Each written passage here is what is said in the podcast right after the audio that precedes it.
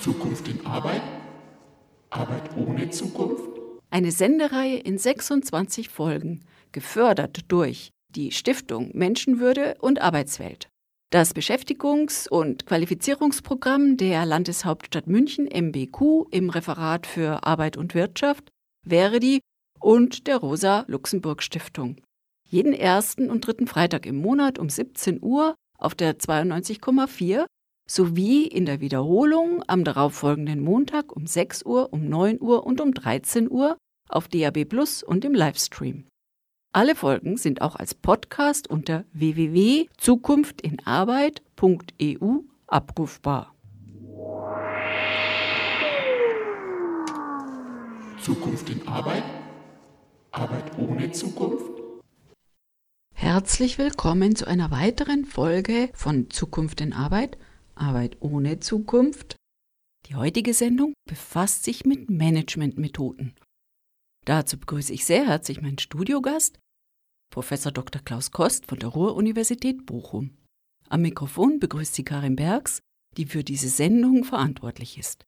Die Musikauswahl ist von Tanja und Gerd Geißler. Wenn wir über Managementmethoden sprechen, kommen wir am sogenannten Taylorismus nicht vorbei. Der Taylorismus geht auf den Amerikaner Frederick Winslow Taylor zurück, der von 1856 bis 1915 lebte. Taylor erfand Ende des 19. Jahrhunderts das Prinzip der Prozesssteuerung von Arbeitsabläufen. Wesentlicher Bestandteil waren dabei Arbeitsstudien und die Zerlegung von Arbeitsabläufen in Teilaufgaben. Das war damals eine Revolution. Über den Namen Taylor kam es dann zum Taylorismus, was nicht bedeutet, wie man vielleicht vermuten könnte, tailored, also maßgeschneidert. Was waren denn die bahnbrechenden Erkenntnisse von Frederick Winslow Taylor? Eine Steigerung der Produktivität zum einen, zum anderen eine deutliche Massenproduktion, die er damit erreichen wollte. Vormals war es ja eher handwerklich, es gab auch ganz andere Stückzahlen, die dabei rauskamen. Und es wurde natürlich, wenn man so will, auch demokratisiert, was er hergestellt hat. Was meinen Sie damit? Damit meine ich, dass die Produkte auch billiger wurden und dadurch konnten sich das natürlich viel mehr Leute leisten als gegenüber vorher, wo mehr oder weniger das beschränkt war auf bestimmte engere Zirkel von egal wie gearteten Eliten. War der Taylorismus der Grundstock für die Erfindung des Fließbandes? Das muss man mit sowohl als auch bezeichnen. Das eigentliche Fließband hat ja Henry Ford mit seiner Tin Lizzy erfunden, also diesem berühmten Auto. Aber es war natürlich genauso Zeichen der Zeit, parallel zu dem, was Taylor entwickelt hat, genauso wie andere Erfindungen. Ich komme aus dem Ruhrgebiet und Ruhrgebiet ohne Dampfmaschine wäre nicht vorstellbar. Die ist auch in der gleichen Zeit entstanden. Also es gab eigentlich schon sowas wie Globalisierung und auch gleichzeitig damit verbunden das Herstellen von Proletariat und von Massenprodukten, was mehr oder weniger eng miteinander in Verbindung stand. Wäre denn eine Automatisierung ohne die Idee, die Produktion in Einzelprozesse zu zerlegen, überhaupt möglich gewesen? Also erstmal die genaue Analyse des Arbeitsvorgangs, dann die Zerlegung in Einzelschritte und diese Einzelschritte werden dann von Maschinen übernommen. Man musste natürlich die einzelnen Produkte und Vorgänge zerlegen in Einzelschritte, sonst konnte man eben nicht als Team, auch damals schon als Team, die Produkte herstellen. Der eine machte dieses, der andere machte jenes, wenn er auch natürlich in einer höheren Stückzahl dies herzustellen hatte, als man bisher bekannt war. Das war eben auch der Übergang von Handwerk zur Industrieproduktion. Handwerk war ja nun ein seit Jahrhunderten mehr oder weniger stabil bleibendes Gewerk, mittelalterlich geprägt. Da gab es mehr oder weniger keine großen Schritte, sondern Handwerk blieb Handwerk, bis halt die industrielle Produktion begann. Taylor machte seine Arbeitsstudien ja bereits vor über 100 Jahren. Wie ist es möglich, dass heute noch Theorien von vor 100 Jahren durch unsere Arbeitswelt geistern? Alter ist ja nicht gleich falsch oder schlecht. Wir haben ja in anderen Lebensbereichen auch Theorien, die eigentlich uns immer noch bis in die Gegenwart prägen.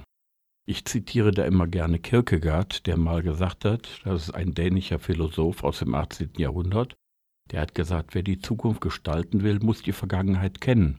Und so ist natürlich auch mit diesen Theorien, die wir durchaus als weiterhin sinnhaft für unsere Wirtschaft und unsere industrielle Gesellschaft, in der wir ja immer noch leben, halten. Die Arbeiten am Fließband sind geprägt von Monotonie. Wir kennen alle Charlie Chaplins moderne Zeiten. Ein Handgriff wird den ganzen Tag über gemacht. Nicht gerade gesund für den Mitarbeiter, das hat man schon damals erkannt. Dann kam der Trend Humanisierung der Arbeit. Eigentlich ein ziemlich blöder Begriff. Was war oder was ist damit gemeint? Ja, manche haben auch von Humanisierung des Arbeitslebens gesprochen, was ja schon durchaus einen anderen Töne hat, als man bisher kannte. Man hat versucht, eine Sinnhaftigkeit in das Arbeiten, was man macht.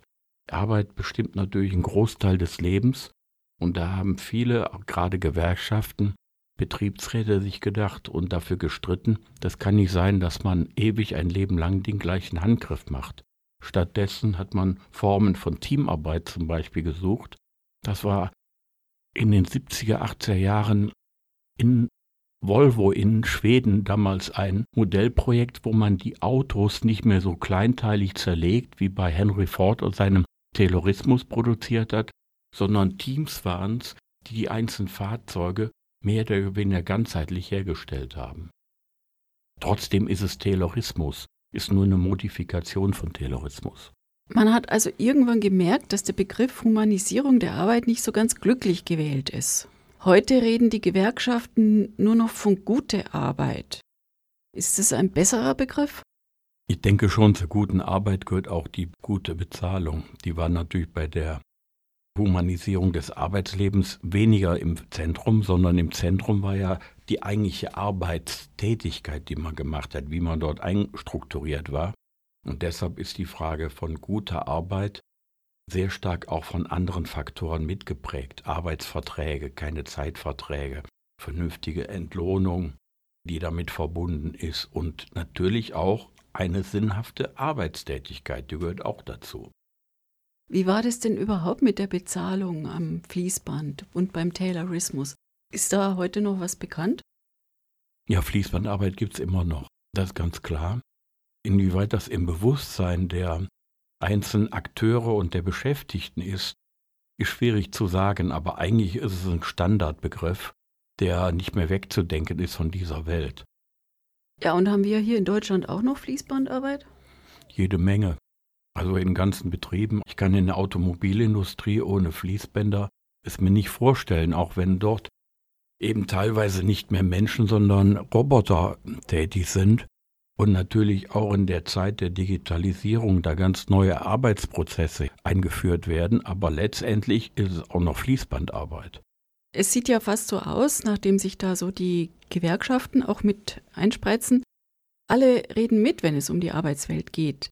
Die Sozialpolitik, sogar die Forschung und auch die Gewerkschaften. Ist es so? Das ist so. Man muss natürlich auch sehen, dass es dafür einen gesellschaftlichen Druck gibt, eine Notwendigkeit gibt. Das ist eben keine Insel in der Gesellschaft, sondern diese Art zu leben prägt ja auch andere Lebensbereiche. Wenn diese Menschen nach Hause kommen, sind die auch geprägt von ihrer Tagesarbeit, die am Fließband stattfindet oder stattgefunden hat. Und deshalb ist es auch originäres Interesse, dass wir in einer demokratisch-sozialen Gesellschaft leben, dass man sich damit auseinandersetzt. Selbstverständlich ist es vorrangig Aufgabe der Gewerkschaften, weil den Unternehmen interessiert eigentlich nur das, was hinten rauskommt, nämlich das Produkt und ein anständiger Gewinn. Klar, die wollen ja bloß ähm, Profit steigern. Im Kern. Wir haben eine soziale Marktwirtschaft und ich kenne auch viele Unternehmen, die ein bisschen mehr wollen die eigentlich auch in einer vernünftigen, offenen Gesellschaft leben wollen. Und da gehören eben keine klassenkämpferische Aktionen mit vielen brennenden Koksöfen dazu. Also Mitbestimmung und Ausgleich in dieser Gesellschaft haben auch viele Unternehmen mehr verstanden, auch wenn man daran manchmal Zweifel haben kann.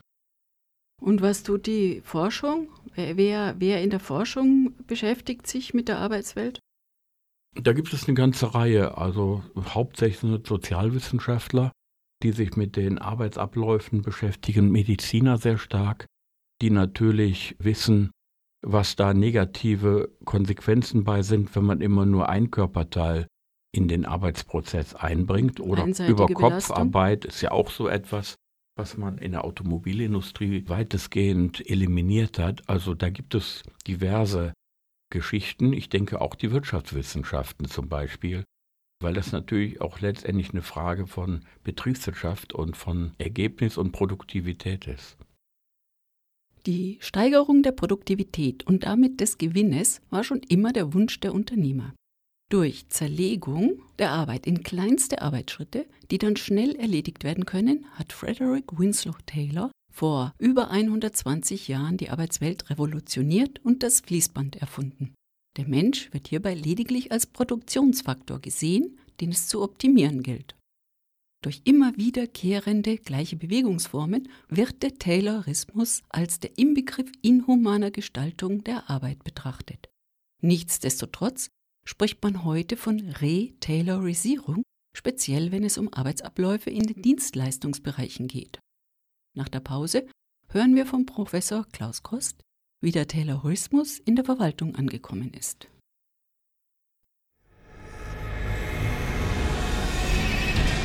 Müßiggang ist nichts Übles. Ja, man muss sagen, ein Mensch, der für diesen keinen Sinn hat, zeigt damit, dass er sich nicht zur Humanität erhoben hat.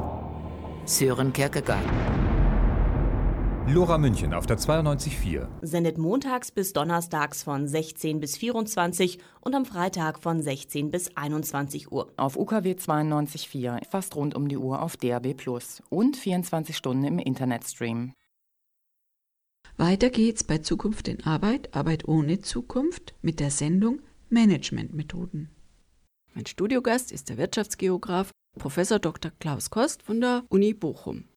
Wir haben gehört, wie der Taylorismus vor über 100 Jahren die Arbeitswelt revolutioniert hat. Ohne Taylorismus wäre eine Automatisierung, die Arbeitsschritte Robotern überlässt, gar nicht möglich gewesen. Natürlich ist unsere Arbeitswelt nicht im Taylorismus am Fließband stehen geblieben. Im Folgenden wollen wir uns ansehen, wie der Taylorismus in der Verwaltung angekommen ist. Wann und wie fingen die Rationalisierungen in der Verwaltung an? Rationalisierungen sind aber nur ein Teil von dem, was in der Verwaltung passiert. Man brauchte natürlich ein Management, sowohl in den Prozessen, ich brauch, muss das ja organisieren, was Management letztendlich heißt. Ich brauche aber auch in den Overhead-Bereichen, wie Abwicklung, Verkauf, Abrechnung und alles. Das sind ja alles Themen, die man managen muss.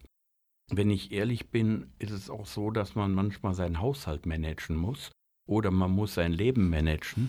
Das sind vom Begriff her ganz wichtige Aspekte, die man natürlich dann übertragen muss auf das, was in einem Unternehmen oder in einer Organisation wie einer Verwaltung stattfindet, ob öffentliche Verwaltung oder Unternehmensverwaltung.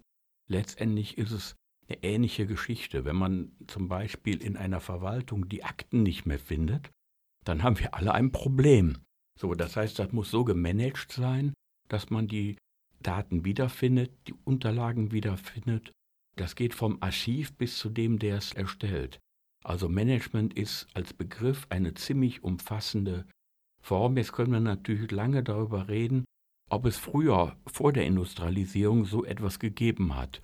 Management. Ich denke ja, das war dann aber kleinteilig auf den einzelnen Handwerker zum Beispiel bezogen oder eine Verwaltungseinheit zum Beispiel bei der Kirche, die musste natürlich managen, wie sie ihre Steuereinnahmen bekam.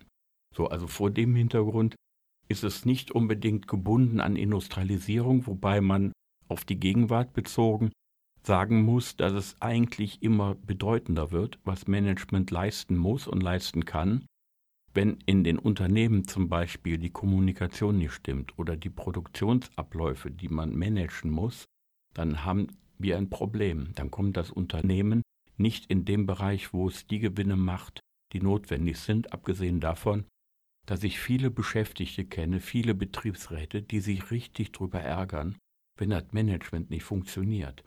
Also das ist auch eine Art von Zufriedenheit, wenn so etwas da ist und weitergeführt, muss man sagen, dass diese Managementfunktion im Rahmen der Digitalisierung, wir reden von Industrie 4.0, auch heute und in Zukunft anders organisiert sind. Nämlich die muss der Werker teilweise mitmachen. Der hat ein iPad in der Hand und in dem iPad muss er managen, wie die Prozesse abläufen, wenn Kunden oder Lieferanten da sind, muss er das integrieren in seine eigene Tätigkeit.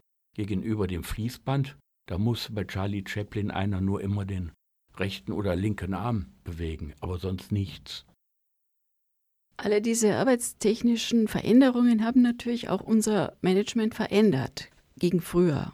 Unser Management musste sich andere Methoden einfallen lassen. Wie hat sich hierbei oder wie wurde das Management positioniert?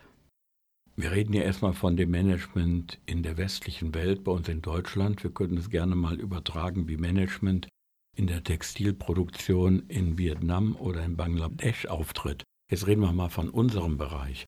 Ich denke, bei uns war es früher ziemlich autoritär, von oben nach unten.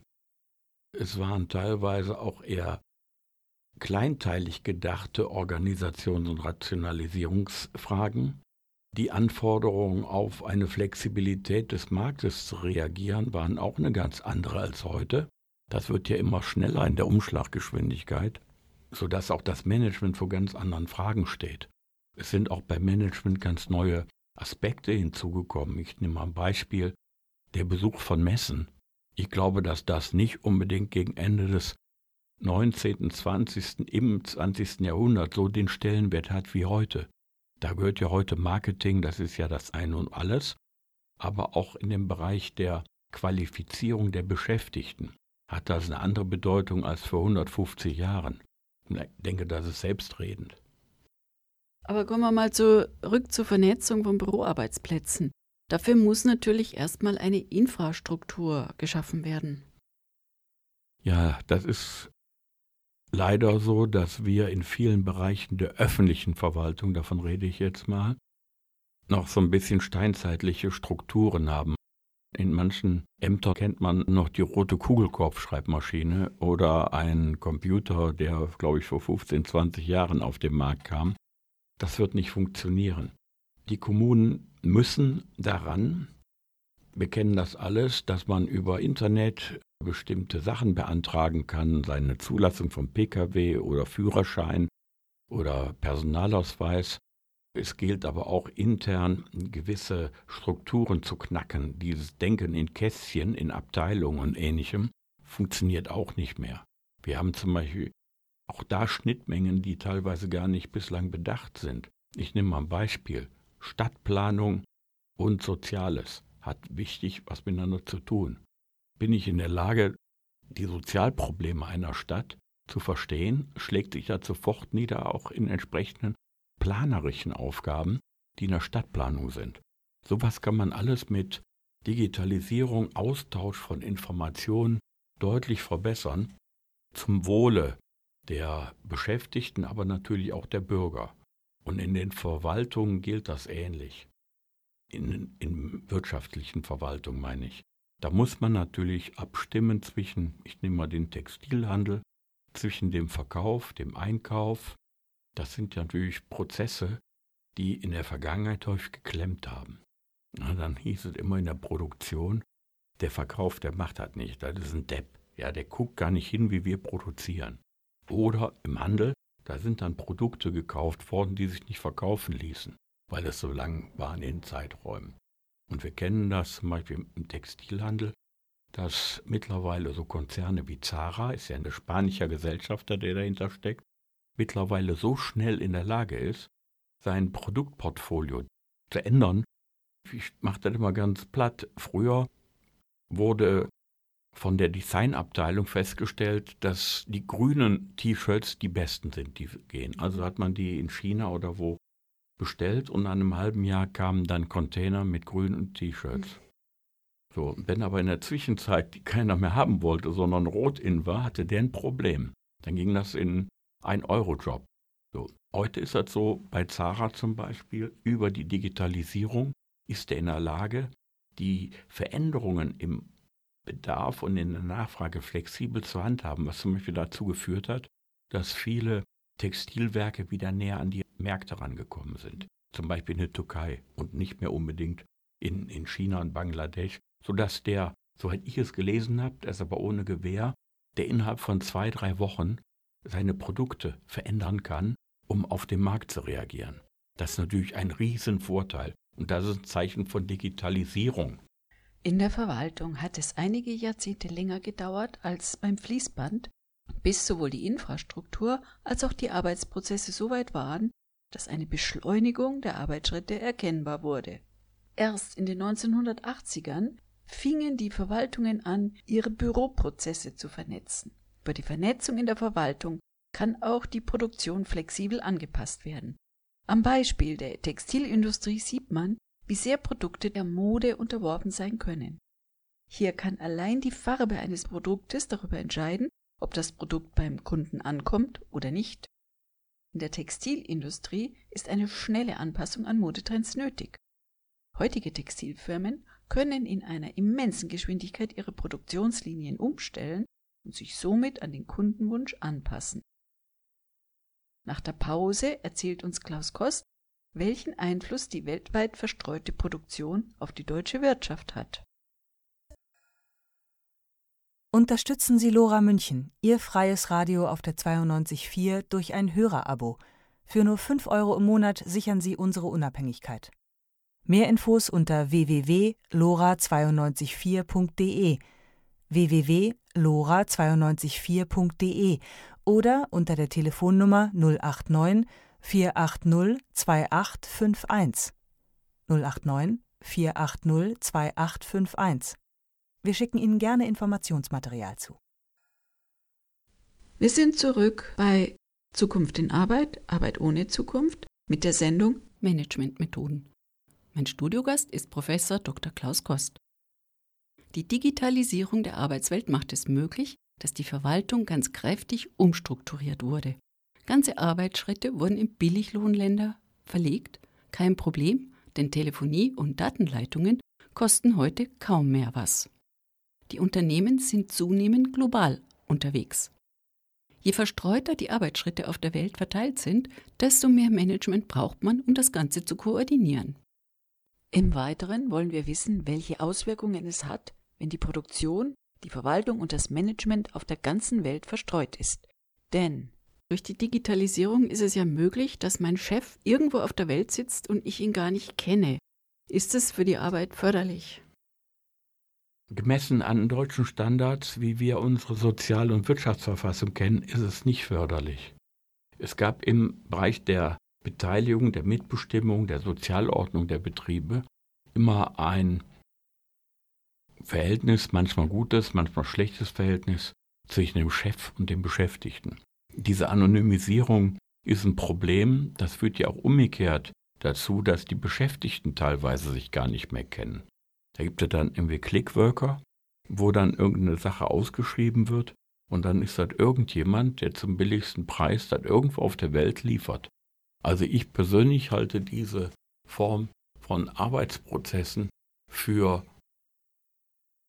negativ und sehe ich sehr kritisch, was mit unserer Gesellschaft passiert, wenn wir solche Art von Arbeitsbeziehungen haben. Da ist zum Beispiel die Rolle von Sozialem, von Mindestschutzrechten überhaupt nicht mehr die Rede. Aber eine vernünftige Kommunikation kommt doch gar nicht mehr zustande, wenn man sich gar nicht mehr kennt und nicht mal mehr sieht. Oder doch? Wenn ich jetzt ökonomisiere, ist Digitalisierung ohne eine verbesserte Kommunikation nicht denkbar. Digitalisierung, moderne Produktionsprozesse sind dringend abhängig von einer neuen Form von Kommunikation. Ich sage, und das meine ich jetzt nicht abwertend, wir brauchen in Unternehmen so was wie die mitdenkende Reinigungsfrau. Da fängt die Kommunikation an bis nach oben. So, das ist einmal vertikal und horizontal zu betrachten. Untereinander den Beschäftigten muss das erfolgen, aber auch, sag mal, in den Hierarchiestufen. So, wir haben natürlich darüber hinaus auch eine deutlich höhere Qualifikationsstruktur, damit eine andere Erwartung auch an Kommunikation als zu Zeiten von Charlie Chaplin, wo man nur am Band stand und den Arm bewegen musste. Also deshalb ist eine Frage von Kommunikation überlebenswichtig zum Erhalt unserer Wettbewerbsfähigkeit. Das ist jetzt im ökonomischen, aber wir haben das im gesellschaftlichen auch. Also wenn man nicht in der Lage ist, mit den verschiedenen und doch segmentierten Teilgruppen unserer Gesellschaft einen Dialog zu führen, dann wird es ganz schwierig. Und das haben wir ja im Augenblick mit den Rechtspopulisten, Rechtsradikalen, die mehr oder weniger keiner Kommunikation mehr offen sind. Bereits heute zeigt sich, dass Manager immer mehr dazu neigen, Probleme mit noch mehr Kennzahlen lösen zu wollen. Ist das die Lösung für eine gelungene Unternehmensführung? Die Kennzahl an sich ist ein reines Hilfsmittel und keine Lösung. Natürlich muss ich wissen, von Zahlen her, wo stehe ich betriebswirtschaftlich. Natürlich muss ich auch die Produktivität der Menschen kennen und messen. Also Stichwort REFA, die Erfassung von Taktzeiten, von Abläufen in der Produktion, was ja immer sehr kritisch gesehen wurde. Das ist alles ganz wichtig, wobei es auch Auswüchse gibt. Ich sag mal Amazon. Amazon hat eine Totalüberwachung auch mit Kennzahlen der Beschäftigten, sodass sogar der Toilettengang mit Kennziffern und Zeiten äh, überprüft wird, dass man bloß nicht zu lange dort verbringt. Das ist etwas, was zeigt, dass zum Beispiel Datenschutz ein ganz, ganz großes Thema ist. Und da gehören natürlich die Daten dazu. Wem gehören die Daten in Zukunft? Wir wissen, die Daten ist das Gold der Zukunft. Damit sind wir natürlich auch bei den Kennziffern. Ich will damit nicht weg, sondern es zeigt nur, dass wir eine Gesellschaft mit Kennziffern, eine Produktions- und Wirtschaftsordnung mit Kennziffern eigentlich sehr kritisch sehen müssen. Ja, so ganz neu ist das jetzt alles nicht. Schon Mitte der 1980er Jahre, als die ersten Computer in den Büros aufkamen, für zu Hause der Bildschirmtext dann eingeführt wurde, mit der ganzen ISDN-Technik, kam es schon zu den Diskussionen von Big Brother-Szenarien. Das passte auch äh, damals in die Zeit von 1984, dem Roman von George Orwell, der Ende der 1940er Jahre geschrieben wurde. Es muss also bereits in den 40er Jahren des letzten Jahrhunderts Visionen von vernetzten Arbeitsplätzen und gigantischen Datenverarbeitungen gegeben haben. Warum erschreckt uns das heute noch? Also erstmal möchte ich auf George Orwell eingehen. Die jungen Menschen, die junge Generation kennt das kaum noch, wer das war. Die denken, das wäre ein Rapper gewesen oder so. Nein, das war ein bekannter, ein wirklich auch wegweisender Schriftsteller, der in Visionen äh, gedacht hat, die heute lächerlich erscheinen, weil wir haben den Faktor 100, um diese Dramatik, die er aufgezeigt hat, einer total überwachten Welt, die wir heute haben. Aber es gab natürlich auch noch andere Personen früher, die diese Visionen hatten, die nachher Realität war. Michelangelo zum Beispiel hat eine ganze Reihe von Entwürfen, Maschinen und so weiter gemacht, die tatsächlich nachher realisiert wurden. Oder Jules Verne, der auch immer so gedacht hat, wie die Welt von morgen ist mit seinen Ballonfahrten und so weiter. Also ist schon interessant zu sehen, dass einige Visionäre gab, die relativ nah an der Realität war, die sie gar nicht erkennen konnten, die sie nicht kannten. So, jetzt auf die Frage bezogen. Die Durchleuchtung der Menschen, die ja eigentlich George Orwell als Thema hatte, mehr oder weniger, hat exponentiell zugenommen, und zwar auf einer ganz komischen Art und Weise, dass viele Bürger, viele Menschen die Daten ja freiwillig abgeben. In Facebook, in Google und hast du nicht gesehen, wie oft gibt man seine Daten ein, wenn man im Internet kauft. Das wäre unmöglich. Also ich bin jetzt fast 66. Ich selber habe an Demonstrationen und Boykotts von Volkszählung teilgenommen, wie ich jünger war. Das ist heute undenkbar. Man will im Prinzip das Produkt kaufen und dann ist es egal, ob da drin steht, wie ich heiße, wie alt ich bin und wie die Nummer meiner Kreditkarte lautet. Also vor dem Hintergrund ist die Frage Kennziffern äh, eigentlich überlebt. Ja, sie ist da und wir werden es auch nicht mehr stoppen. Die Unternehmensführungen verstehen sich heute häufig als Steuer nach Zahlen. Da haben wir ja schon davon geredet. Diese ganzen toolgestützten Methoden klingen unheimlich innovativ, modern und nach dem vollen Durchblick des Managements. Sind diese rein auf datenbasierten Projektmanagement-Tools wirklich so genial oder geht da auch eine ganze Menge verloren? Gibt es durch diese Steuerungsstrukturen auch Risiken? Ja, jede Menge Risiken, wobei ich noch mal einen Schritt zurück äh, möchte. Wir reden immer von der digitalen Revolution. Das war eine Evolution gegenüber den anderen industriellen Phasen, die wir mit der industriellen Revolution verbinden, war es nicht eine Ad-hoc-Entscheidung. Die Dampfmaschine wurde mal erfunden, dann wurde sie eingesetzt. Aber die Frage der Digitalisierung ist ein laufender Prozess. Das muss man sagen. Wir kennen das ja zum Beispiel vom Computer. Wie lange gibt es Computer schon? Auch wenn die früher so riesig waren, bei dem meinem iPhone ist, wo brauchte man früher ganze Räume, wo irgendwelche großen Maschinen standen. Aber da war natürlich das Thema Digitalisierung schon präsent auch in anderer Form. Wie ergeht es denn den Mitarbeitern, die sich nicht diesen digitalen Arbeitsregimen unterwerfen oder gar verweigern? Ich hätte gerne noch eine Kategorie zusätzlich, die es nicht können. Die so. mag es sicher auch geben. Ja, also deshalb ist die Frage der Verweigerung das eine. Warum verweigert man sich? Oftmals, wenn man sich überfordert fühlt, weil man Angst davor hat, was das Neue ist. Ich kann mich gut daran erinnern, meine Mutter war Schreibkraft in der Stadtverwaltung Wermelskirchen, wo ich herkomme. Und wie doch die elektrische Schreibmaschine eingeführt wurde, das war für sie eine Katastrophe. Genauso, weil sie vorher die mechanische nur hatte. Genau. Ja, aber das ist doch eine Frage von Schulungen. Also wenn man das den Leuten beibringt, dann werden sie es auch annehmen. Das ist Eindeutig. doch nur das Problem, wenn man sie einfach ein neues Tool ihnen hinstellt und sagt, jetzt äh, friss oder stirb. Auf jeden Fall. Äh, die Frage von Bildung, Weiterbildung äh, wird immer bedeutender und die Umschlaggeschwindigkeiten werden immer kürzer.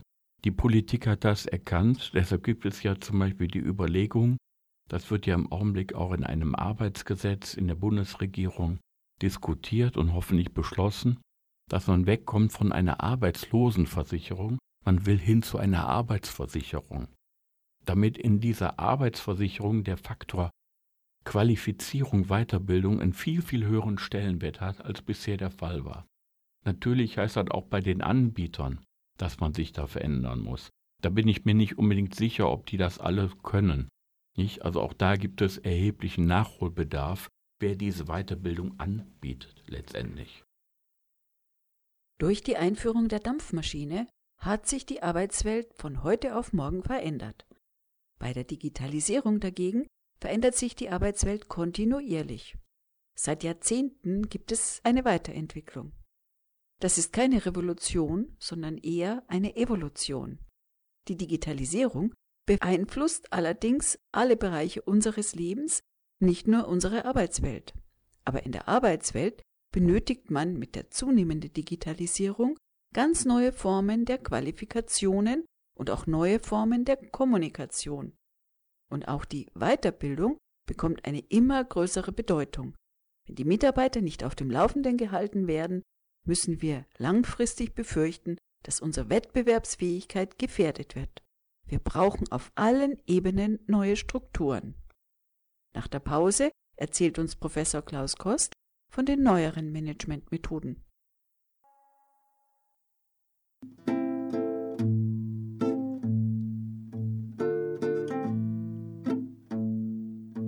Wir leben in einem Zeitalter der Überarbeitung und der Unterbildung. In einem Zeitalter, in dem die Menschen so fleißig sind, dass sie verdummen. Oscar Wilde. Lora München, das freie Radio, sendet montags bis donnerstags von 16 bis 24 und am Freitag von 16 bis 21 Uhr. Auf UKW 92.4, fast rund um die Uhr auf DAB Plus und 24 Stunden im Internetstream. Wir kommen schon zum letzten Teil bei Zukunft in Arbeit, Arbeit ohne Zukunft, mit der Sendung Managementmethoden. Mein Studiogast ist der Wirtschaftsgeograf Prof. Dr. Klaus Kost von der Uni Bochum. Die Digitalisierung der Arbeitswelt macht es möglich, dass die Verwaltung ganz kräftig umstrukturiert wurde. Ganze Arbeitsschritte wurden in Billiglohnländer verlegt. Kein Problem, denn Telefonie und Datenleitungen kosten heute kaum noch was. Unternehmen sind zunehmend global unterwegs. Je verstreuter die Arbeitsschritte auf der Welt verteilt sind, desto mehr Management braucht man, um das Ganze zu koordinieren. Welche Methoden werden da heute angewendet? Das ist ein sehr breites Thema, äh, breite Fragestellung. Da gibt es die diversen Methoden, die man in Unternehmungen hat, die oftmals aber auch rund um das Thema Beteiligung laufen. Man braucht im Prinzip das Know-how auch der Beschäftigten, um sowas umzusetzen. Ob das jetzt Six Sigma heißt oder Qualitätszirkel oder was weiß ich auch immer. Da gibt es viele Theorien, manche sind auch eher modernisch, moderne Heißluftballons, aber oftmals steckt da ja was hinter. Also die Japaner zum Beispiel haben mit ihrem Kaizen, so nennt sich das, auch so eine Methode entwickelt, wie man in den Unternehmungen unter Beteiligung der Beschäftigten zu Rationalisierungspotenzialen kommt. Was ich aus meiner Sicht auch nicht verwerflich finde, weil wir damit natürlich auch wettbewerbsfähiger das Unternehmen machen können. Und das ist nun mal so. Es gibt im Augenblick auf der Welt keine Alternative zum Kapitalismus.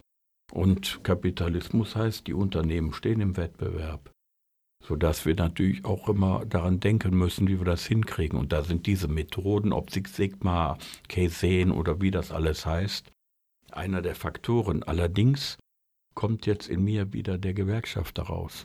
Wir haben eine Beteiligungsstruktur, die heißt bei uns Mitbestimmung.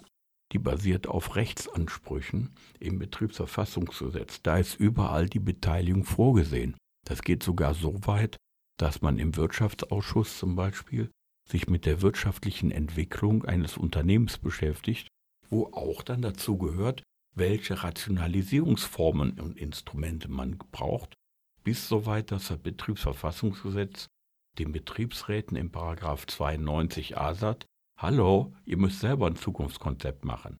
Leider machen das viel zu wenig Betriebsräte. So, aber eigentlich ist die Frage der Beteiligung auch auf gewerkschaftlicher Sicht gewollt, allerdings nicht als Liebesgabe des Unternehmers, sondern letztendlich als Rechtsanspruch, wo Arbeitnehmerseite Mitbestimmung, Kapital und Management auf Augenhöhe miteinander umgehen. Wer schon länger im Arbeitsprozess ist, kennt die diversen Schlagworte alle und meint vielleicht, der Reihe nach wird alle fünf Jahre was Neues eingeführt. Just in Time beispielsweise in den 1980ern. Ein bisschen klingt das nach irgendwelchen Werbeslogans, ähnlich wie beim Waschen weißer als weiß. Sind das alles Erfindungen von irgendwelchen Unis oder gar Unternehmensberatungen, einfach um mal wieder was Neues verkaufen zu können? Also vorweg muss ich mal die Unternehmensberatung und die Universitäten verteidigen. Ich bin ja auch Unternehmensberater, wenn auch für Betriebsräte, aber so schlimm sind wir gar nicht. Also vor dem Hintergrund ist das eher Teil des Geschehens. Just in time, was heißt das? Man hat ganze Bereiche der Zulieferer so abgestimmt, dass zum Beispiel das Teil, wenn es verarbeitet werden muss in einem Auto, eigentlich unmittelbar vorher ankommt. Ja, aber gerade durch dieses Just in Time beispielsweise wurden ganze Lager verworfen, nur um immer alles neu zu produzieren, und man hat die ehemaligen Lagerhallen auf die Straße in die LKWs verlegt. Damals hat keiner über einen Verkehrsinfarkt oder Umweltbelastung nachgedacht. Soll das damals vorausschauend gewesen sein? Ja, war es. Weil es auf der anderen Seite natürlich auch neue Entwicklungen gab. Man schaue sich nur überall die Logistikcenter an. Warum die auf die Straße gegangen sind, ist klar, das war das Billigste. Man hätte aber genauso gut auch auf die Schiene gehen können. Die Schweiz ist zwar viel kleiner als wir, die macht es uns aber vor. Da wird erheblich mehr über die Schiene just in time geliefert. Also deshalb ist die Frage Lkw oder andere Formen der Mobilität, der Produktivität, der Just-in-Time-Anlieferung damit nicht in Frage gestellt. Eigentlich gehört das mit zu den modernen Wirtschaftsformen, die notwendig sind, äh, um die Produktivität und die Wettbewerbsfähigkeit zu erhalten. Allerdings, sage ich jetzt auch in dem Kreis, müssen wir vor dem Hintergrund Klimawandel, Klimakatastrophe die ist leider da. Man soll nur durch die Landschaft fahren und sich die Wälder anschauen. Müssen wir auch daran denken, dass es da andere Formen gibt. Aber die ändern nichts am Prinzip der anderen Verflechtungen zwischen Lieferanten und Produzenten oder Herstellern, die man vorgelagert braucht. Also die Motorblöcke müssen nicht immer in Riesenlagern bei den Herstellern sein, sondern die kommen just in time dann, wenn sie angeliefert werden müssen. Aber da haben wir wieder das Thema, welche Informationen sind eigentlich da, dass das funktioniert? Woher weiß derjenige, ob da jetzt ein Dieselmotor oder ein Benzinmotor oder welche PS-Zahl geliefert wird? Das geht nur über entsprechenden Austausch mit Daten, mit Kommunikation, mit Planung, mit Management. Das gilt jetzt alles für einen reibungslosen Ablauf. Aber was, wenn in der Produktion mal was Unvorhergesehenes passiert, beispielsweise der Ausfall einer Maschine? Wenn man nur auf diese Strukturen setzt und dem Unternehmen kein Notpuffer vorhält für solche Fälle, dann ist ein Riesenproblem da. Wir kennen das im Augenblick auch wieder mal in der Automobilindustrie. Da gab es oder gibt es einen Unternehmer aus dem Ex-Jugoslawien, Prevent heißt der, der genau das ein, zweimal bei Herstellern Automobile praktiziert hat. Der hat gesagt, damit er höhere Preise kriegt, ich liefere nicht. Ja, da war der Just-in-Time-Lieferprozess unterbrochen. So, und das. Und es war noch nicht mal ein Maschinenausfall. Nein, das war kein Maschinenausfall. Bei Maschinenausfällen, um diesen Aspekt zu zeigen, sind natürlich gerade die Mannschaften in den Unternehmen, Instandhaltung, Reparatur, man sagt da I und R zu, ganz wesentlich, dass das auch ruckzuck funktioniert. Das ist heute mehrheitlich nicht mehr nur die Produktion, sondern wenn ein Computersystem ausfällt, haben wir ein Riesenproblem. Also auch da auf der Ebene muss eine schnelle Reparaturfähigkeit, Wiederherstellbarkeit gegeben sein. Gehen wir mal weg von der Maschine hin zum Kunden. Kann man einen Kunden mit den diversen Managementmethoden steuern? Eindeutig ja. Ob man als Unternehmen zum Beispiel eine Offenheit hat, ob man eine, was verkauft man an dem Produkt, da ist teilweise ja mehr dran als das Produkt selber. Und das geben oftmals ein Management vor.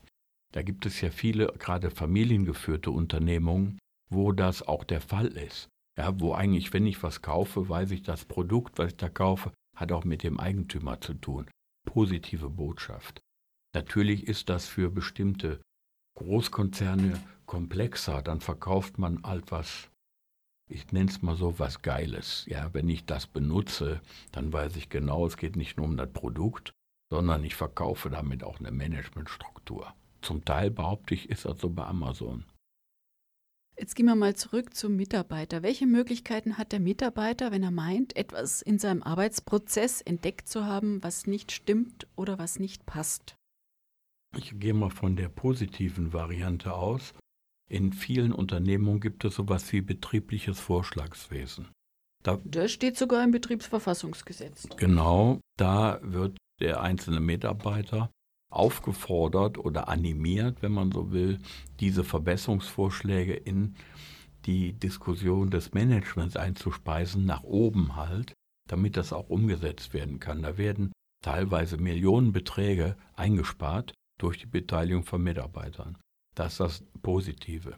Das Negative ist, dass bestimmte Personen qua Ausbildung, Sprache, alles, was damit verbunden ist, sich an diesen Beteiligungsprozessen nur schwer beteiligen können. Ja, also das ist einfach ein Problem, alle Leute dann mitzunehmen in diesen Prozessen. Da sind wir wieder beim Thema Weiterbildung, was manchmal ganz trivial bei Sprache zum Beispiel ansetzt. Ja, man hat bestimmte Unternehmungen, kenne ich ein paar aus der Metallwirtschaft, da hat man ganze Abteilungen nur von einer Sprachethnie besetzt, damit die miteinander kommunizieren können. Also ansonsten würde ich die außen vor lassen. Und Beteiligung ist eine Riesenherausforderung, wenn sie gelingen muss. Zum Abschluss wollen wir noch was Positives hören. Was können Sie uns denn da erzählen? Das wäre jetzt ein eigenes Thema. Ich will mal positiv sagen, dass unsere Mitbestimmung in Deutschland wesentlich dazu beigetragen hat, dass die Wirtschaft so erfolgreich, dass die Gesellschaft so erfolgreich war. Wir, oder ist. Wir haben eine Beteiligung von Anfang an gehabt. Wir haben kein Co-Management, wir hatten aber eine kritische, konstruktive Begleitung in den Unternehmungen, die letztendlich dazu beigetragen haben. Es macht den Eindruck, dass die Managementmethoden genauso der Mode unterworfen sind wie die Rock- oder Haarlänge. Mal Lean, mal Smart, mal Benchmark, mal Quality, gelegentlich auch der Kunde. In Zyklen kommt alles immer wieder. Ja, fast macht es den Eindruck, dass das Management sinnlos ist und die Arbeitsabläufe eher stört, als positiv zu beeinflussen. Über die Sinnlosigkeit des Managements sprechen wir aber ein andermal. Damit sind wir am Ende mit der Sendung Managementmethoden. Vielen Dank für Ihr Interesse und vielen Dank an meinen Interviewpartner Prof. Dr. Klaus Kost von der Uni Bochum. Wer mehr von Klaus Kost wissen möchte, erreicht ihn über seine Homepage www.pcg-projektconsult.de oder kann sein Buch An das Leben, an das Arbeiten, Vorsorgendes Handeln in Wirtschaft und Gesellschaft, erschienen im Schüren Verlag, lesen. Darin werden Gesellschafts-, Wirtschafts- und umweltpolitische Handlungsfelder diskutiert. Am Mikrofon verabschiedet sich die verantwortliche Redakteurin Karin Bergs.